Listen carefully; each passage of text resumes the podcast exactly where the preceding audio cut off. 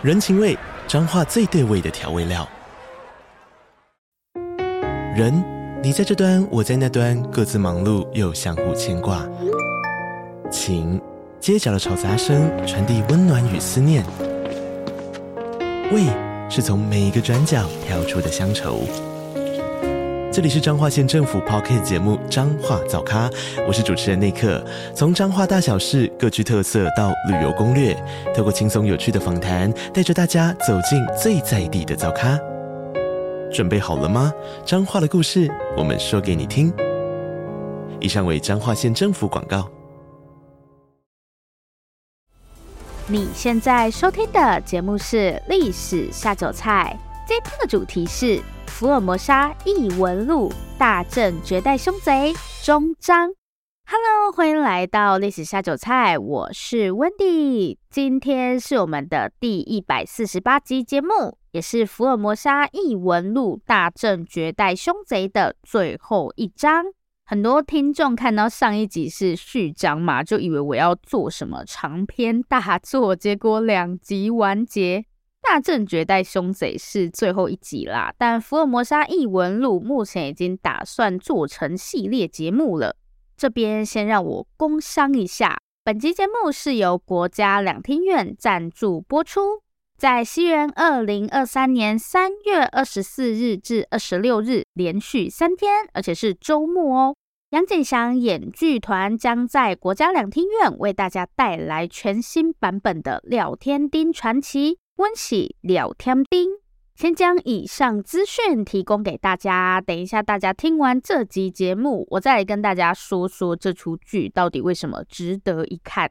我不是来乱敷衍，随便推荐东西给大家。这集有广告，但是上一集没有。可是我觉得一定要把这个故事说得完整，这不是钱的问题。廖天丁，我们从小听到大的故事，而且是属于台湾人的历史，不能这样随便糊弄过去。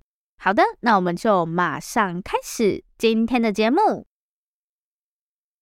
西元一九零一年是高松丰次郎来到台湾的第一年，也是日本统治台湾的第七个年头。此时，人称抗日三猛的林少猫仍在顽强抵抗，岛内局势一片混乱。只能说，会在这种时候来到台湾的都不是普通人。那么高松丰次郎来台湾做什么？他是军人还是警察？都不是，他是来放电影的。对，你们没有听错，他是来放电影的。不是人家在抗日，你来放电影，这种时候谁要看电影？诶，还真的有人看，而且看的人还不少。从台湾的角度来看，西元二十世纪初真的是个再矛盾不过的时代。之前我们有做过一个系列，叫做《一百年前的台湾人》。一百年前指的就是日本统治下的台湾嘛。这个系列当初的设定是以社会文化史为主，就是讲一些比较生活化的东西。比方说，我们谈过疫情下的日常，还有机车、摩托车跟毕业旅行的历史。然后还有什么？还有一集是在讲那个一百年前的台湾人都是怎么花钱的，对，然后跟以前过年大家都在赌博什么的这些东西，跟我们在上一集就是序章谈的那些真的很冲突。上一集有说到二十世纪初的台湾是个武装抗日风起云涌的时代，但同一时间大家又在那边骑机车去什么毕业旅行啊、动物园的感觉，跟武装抗日好像不是同一个世界。虽然那个画面真的让人很难想象，但这个时候的台湾就是这么矛盾。在今天的台北捷运北门站一带，大概是中华路跟开封街那个路口，有没有人要去朝圣一下？一百年前，这里有间名叫朝日座的剧场，高松丰次郎就是这间剧场的主人。刚刚有说会在这种时候来到台湾的，都不是普通人。高松丰次郎可是应当时的日本总理大臣伊藤博文邀请而来到台湾。为什么放个电影会跟总理扯上关系？老实说，面对台湾人的不断抗日，日本政府也是很伤脑筋。殖民呢，本来是为了要赚钱，结果现在钱一毛都没赚到。为了镇压武装抗日，军费倒是花了一大堆。日本那边甚至开始出现要把台湾卖掉的声音。为了让台湾人听话一点，我们总理大臣想出的办法就是放电影。其实这个高松丰次郎在日本也是个问题人物。年轻时的高松丰次郎某次在工作中失去了左手，但当时日本在劳工权益这方面的法律还非常不完善，所以失去左手的高松丰次郎只获得了十二元的赔偿。一般我们碰到这种事，可能鼻子摸一摸，自己关起门来哭一哭就算了。但高松丰次郎真的不是普通人，他跑去上法律学校，立志要从法律改善劳工权益，真的是从哪里跌倒就从哪里站起来。后来高松丰次郎觉得这样太慢了，毕业后的他并没有从事法律工作，而是买了一台电影放映机。读书期间，他还跑去学相声。那个时候的电影跟我们现在不一样。那个时候的电影就是一些几分钟的小短片而已，不像我们现在动辄就是好几个小时。没有，那个时候的电影就几分钟而已，所以高松丰次郎就会放一些小短片来吸引大家。电影放完呢，他就开始讲相声，借此来宣传他的劳工运动。这招超级有效，有效到日本政府都不知道该拿他怎么办才好。不知道是看到了高松丰次郎的才能，还是想说干脆给他丢到台湾来，反正那个时候的台湾很危险嘛，搞不好一个不小心就死在台湾回不来。好，总之呢，时任总理大臣的伊藤博文跟我们之前介绍过的台湾民政长官后藤新平，西元一九零一年，他们就邀请高松丰次郎来台，希望透过他感化台湾人，让台湾人不要再整天抗日。不过呢，现在有个很严重的问题，电影是还好，反正当时的电影就是那种几分钟，甚至是几秒钟的短片，没有声音，也不需要字幕，几分钟也演不了什么东西，所以没有看不看得懂的问题。但高松风次郎的拿手好戏相声不一样，台湾人听不懂日语相声呢，还是高松风次郎要赶快学个闽南语、客语的。那原住民族的语言也要学，直接变成语言大师，不能讲相声，那怎么办？那就来演戏吧。而且看戏就是当时台湾人最主要的娱乐活动，什么歌仔戏呀、布袋戏哦，不是歌仔戏，是歌子戏。身为一名专业的家教老师，这个字的读音可不能错，是歌子戏，不是歌仔戏哦。好，国文小学堂的部分就先进行到这边。所以朝日座严格来说是间剧场，而不是电影院。里面还是会放电影，只是是用来暖场的，就是剧正式开演前用来热身一下这样。时间很快来到西元一九一一年，此时距离高松丰次郎来到台湾已经过去了整整十年。这天，在朝日座有场好戏正要上演。尽管离开演还有段时间，但剧场门口早已挤满了前来观剧的民众。虽然高松丰四郎的任务是要来教化这些台湾人，让他们乖乖听话，不要再抗日了，但我们也知道高松这个人可叛逆了，他本人就不怎么听话了，不是吗？所以抵达台湾后，他并没有把教育台湾人当成首要目标。比起政令宣导，他是真的对表演艺术有热忱。高松丰次郎观察到，台湾人似乎没有属于自己的戏剧。过去那些歌仔戏啊、布袋戏，他们的题材大多是从中国那边来的，几乎没有什么剧是关于台湾的。发现这一点的高松丰次郎开始寻找新的题材，自己写剧本。哦，对了，顺便说明一下，他们演的戏叫做改良戏，因为过去台湾不是歌仔戏就是布袋戏，日本人来了之后才开始引入一些西方话剧的东西。这种类型的剧都叫做改良戏或是台湾新剧。比较特别的是，当时演戏台词都是演员自由发挥，剧本只会跟你说这场戏的内容是什么，细节跟实际的台词都是演员自己现场发挥。好，台湾历史是演不得的，好歹高松丰次郎还有任务在身，演台湾历史不简直是在号召台湾人民站起来吗？所以历史题材不行。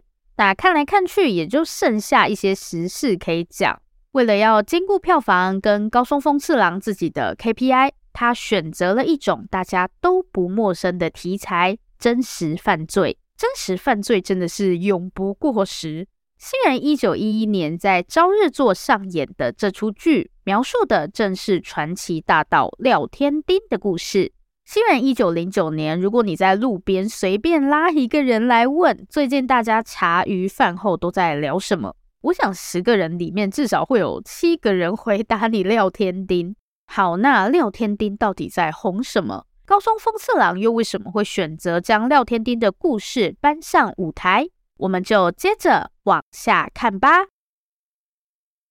想要了解真实的廖天丁是个什么样的人，其实并不难。透过日治时期所留下的各式法院判决记录，我们可以大致拼凑出廖天丁的一生。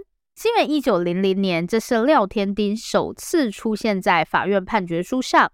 一份来自台中地方法院的记录显示，一名十九岁苦力刘天丁因入室行窃遭到逮捕，并判刑两个月。这个刘天丁呢，其实就是廖天丁，大概是因为廖跟刘读起来很像，所以就被粗心大意的写错了。档案显示，廖天丁来自台中大肚上堡一个名叫秀水庄的地方，大概就是今天台中清水那一带。在法院判决书中，廖天丁的职业被登记为苦力，泛指那些透过劳力赚取微薄工资的廉价劳工，比方说码头的搬运工啊、建筑工人之类的。这些苦力一般没有固定工作，都是哪里有工作就去哪边，类似打零工这样。从这点来看，廖天丁的出身及经济状况多半不会太好。新元一八八三年，廖天丁出生在台中秀水一户普通人家，父亲廖江水靠着务农养活全家，尽管称不上富裕，但日子也还算过得去。然而八岁那年，父亲因故去世，让廖天丁的生活迎来了天翻地覆的转变。父亲去世后，母亲也跟着改嫁，让廖天丁一夕之间成了孤儿，只能跟着年迈的祖母生活。除了务农，彼时在家乡，廖天丁几乎没有其他工作机会。于是，长大后的廖天丁便决定到台北闯一闯。不过呢，廖天丁既没有学历，又没有一技之长，最终也就只能做些苦力之类的工作。五光十色的大城市很快让廖天丁迷失了自我，他开始做起了偷窃之类的勾当。但此时的廖天丁，距离那个让朝日做高朋满座的传奇大盗还有一段不小的距离。后来负责追捕廖天丁的日本警察评价，这个时期的廖天丁不过就是干些小偷小摸的事，完全称不上是什么穷凶恶极的罪犯。廖天丁这个名字第一次出现在报纸上，是在西元一九零四年。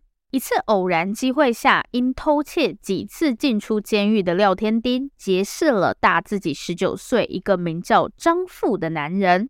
虽然放在今天，如果不是刻意去翻资料，根本不会有人知道，在日治时期还有个叫做张富的贼。但张富在当时可是让日本警察一个头两个大的超级罪犯。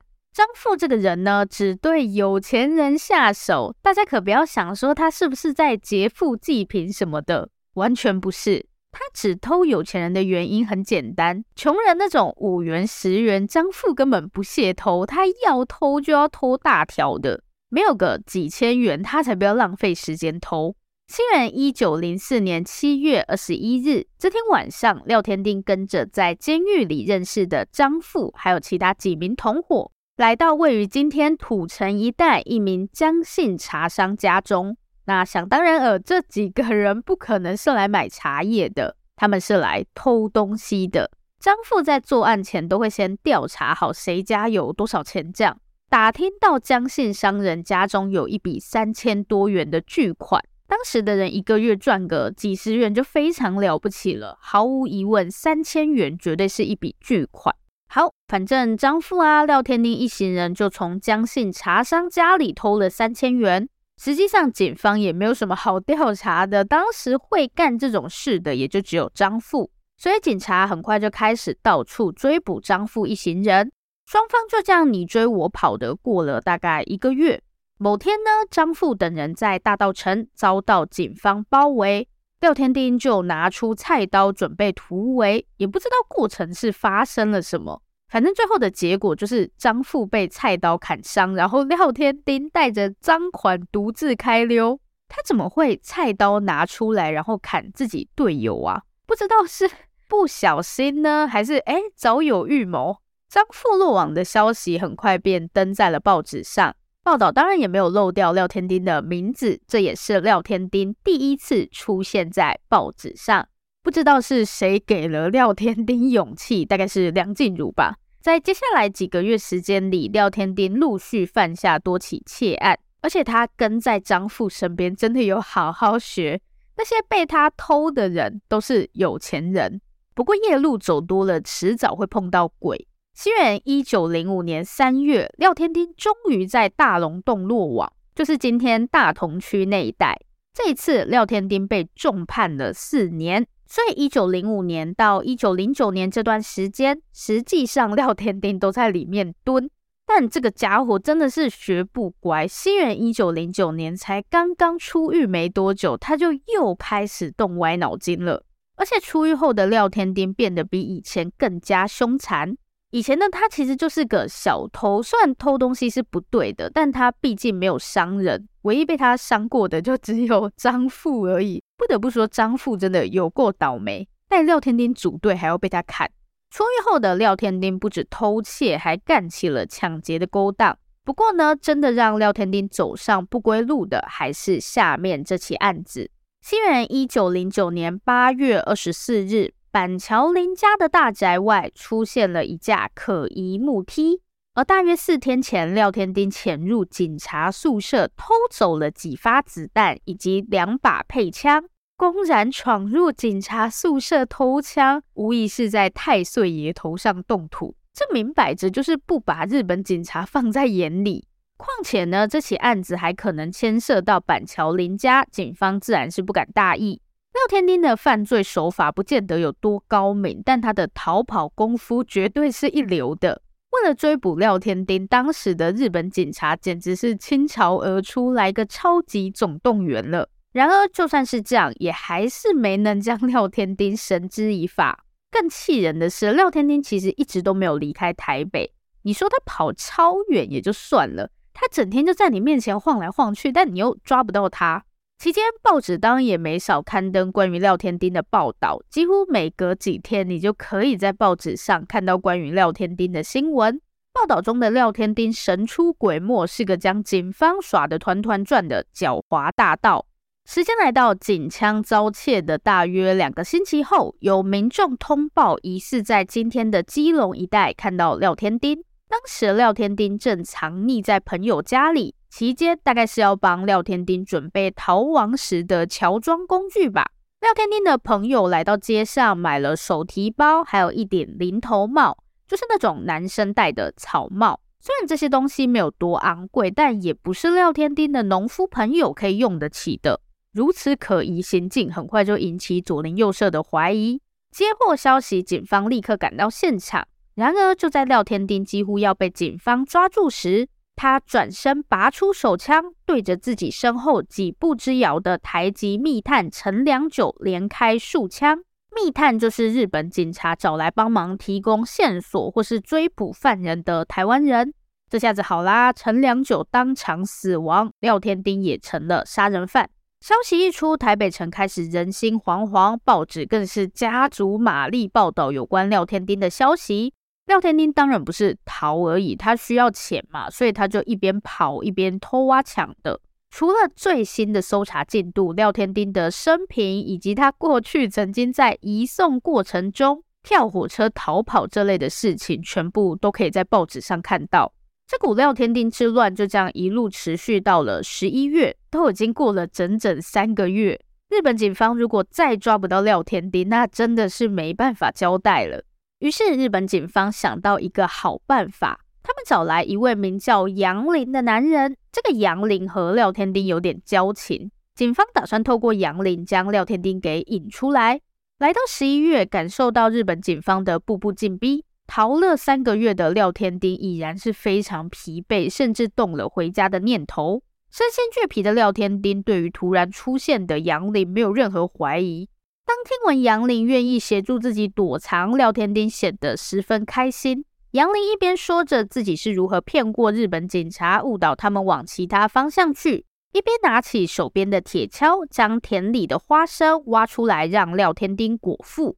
杨林所给予的温暖，让廖天丁放下戒备，不久后便在一旁沉沉睡去。杨林见机不可失，立刻联络埋伏在周围的警员。听闻动静，惊醒的廖天丁明白自己被杨林出卖了。他愤怒地抄起手枪，对着杨林便是一枪。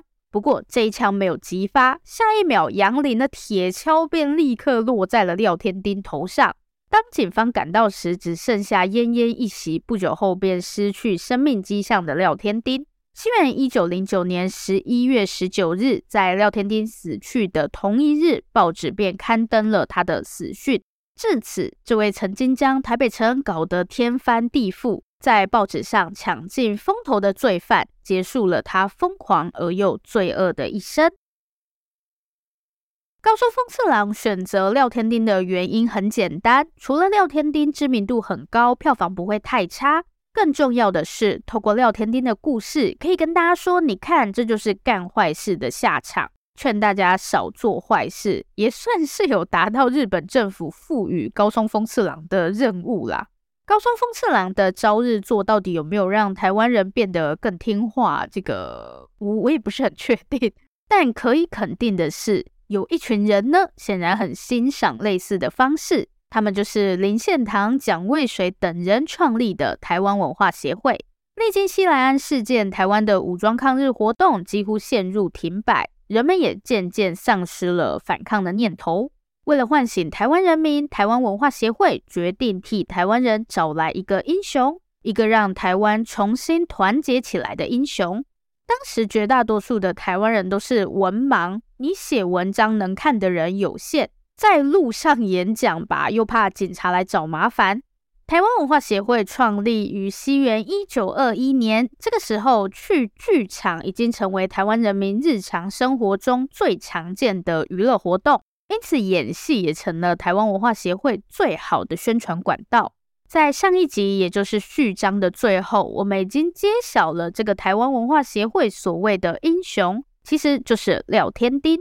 不过呢，听完廖天丁的生平，相信不用我说，大家也知道，这家伙就是个坏蛋啊！不要说英雄，他连正常人、普通人都不是，好吗？就是个几次进出监狱，最后彻底走上不归路的杀人犯呢。所以阿宙说的是对的，廖天丁就是坏蛋呢。那台湾文化协会要演戏就演戏，谁不好挑，偏偏选个廖天丁。没办法，因为廖天丁实在是太红了。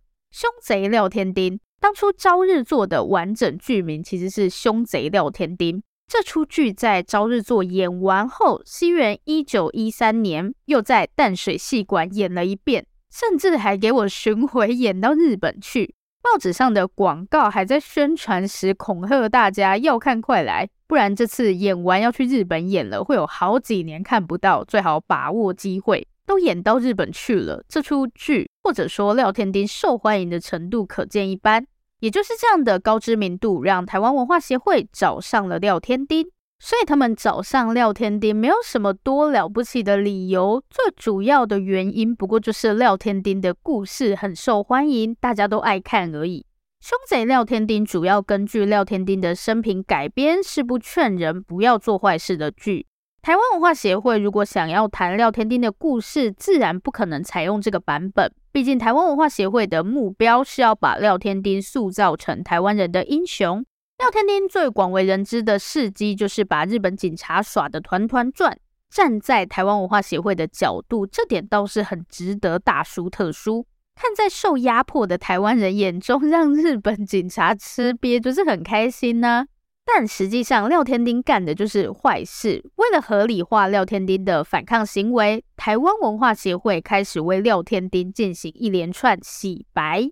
首先呢，先把廖天丁包装成义贼，说那些被他偷啊抢的人都是坏人，说他们整天欺负穷人，所以廖天丁抢他们也是刚好而已。那日本警察为什么要抓廖天丁呢？因为警察跟那些有钱坏蛋狼狈为奸，所以他们才要找廖天丁的麻烦。看完廖天丁的生平，不用我讲，你们也知道，以上纯属胡说八道。但看剧嘛，图个开心就好了。当时台湾文化协会的剧都是一演不用钱，还把舞台搬到你家旁边讲，所以几乎都是场场爆满，超级受欢迎。为了让廖天丁的故事更加戏剧性，义贼版本的廖天丁多了一堆奇怪人设，比方说武功很好什么的。但廖天丁本人应该是没有什么拳脚功夫啦，不过他很会逃跑倒是真的。实际上他跟日本警察正面交锋的机会不多，他都是神龙见首不见尾。唯一正面对决的几次，他不是锒铛入狱，就是开枪打死人。比起武功很好，他倒是很会逃跑啦。另外呢，义贼版廖天丁的故事里还多了一个新角色，这个新角色就是台湾五大家族之一鹿港辜家的辜显荣。辜显荣这个人一直被评价是大台奸，因为当初日本军队抵达台湾时，就是辜显荣等人出城相迎。辜显荣他的立场就是很亲殖民政府嘛。所以在台湾人这边，他的评价就很差，大家都说他背叛台湾人是大台奸。台湾有句俗谚称：“你不是辜显荣，我也不是廖天丁。”逆贼版本的廖天丁据说曾跑到辜家去跟辜显荣勒索了五百元，后面大家就用“你不是辜显荣，我也不是廖天丁”来表示不要乱敲别人竹杠。台湾文化协会的宣传显然是成功的，要不然也不会到今天我们都还在讲廖天丁。当时呢，其实也不是只有台湾文化协会在演廖天丁，其他很多剧团也都演过廖天丁的故事，都是义贼版的。强调一下，廖天丁根本票房保证，谁演谁赚钱。不过呢，这也反映了在那个时代，在那个武装抗日已经没有希望的时代，台湾人其实是很渴望看到一个为台湾挺身而出的英雄的。这绝对不是台湾文化协会在那边宣传就可以达到的效果，可以说是台湾人的共同意志形塑了廖天丁这个角色。因为义贼版的廖天丁已经 太偏离他的真实样貌了，所以已经不是历史人物。只能称之为戏剧角色了。当然，这也是台湾文化协会想要看到的。他们的目标本来就是团结台湾人民，就算不能武装抗日了，也希望大家用其他的方式继续为台湾争取权益。诶，那日本警察不管的吗？嗯，他们有时候管，有时候不管。演戏这种宣传手段其实是游走在灰色地带的。我又没干嘛，我就演戏而已，干嘛抓我？就睁一只眼闭一只眼吧。与此同时，上一集的台湾议会设置请愿运动也在如火如荼地进行中。虽然直到最后日本政府都没有同意在台设置议会，但西元一九三五年，台湾总督府还是同意开放部分议员民选，有争取还是有差啦。就在事情似乎渐渐往好的方向发展时，西元一九三七年。中日战争的全面爆发，让局势急转直下，打仗啦，而且还是跟中国打。虽然这个时候台湾已经被割让超过四十年了，当初割让台湾的清朝也早就不在了，但战争时期日本政府不可能再跟你睁只眼闭只眼。这个时候，台湾总督府开始推动所谓的皇民化运动，简单来说，就是要把台湾人彻底变成日本人。那像廖天丁这种剧，当然是不可能再演了。中日战争也在不久后扩大成第二次世界大战。后来的故事大家都知道了，日本战败，台湾也被国民政府接收。但是呢，廖天丁没有消失。诶，日本人都走了，廖天丁居然还没有消失。作为抗日英雄，国民政府实在是太喜欢廖天丁了，所以任何有关廖天丁的书籍、戏剧，随便你们演，廖天丁的义贼形象也就一路流传到今天。以上就是今天的节目内容。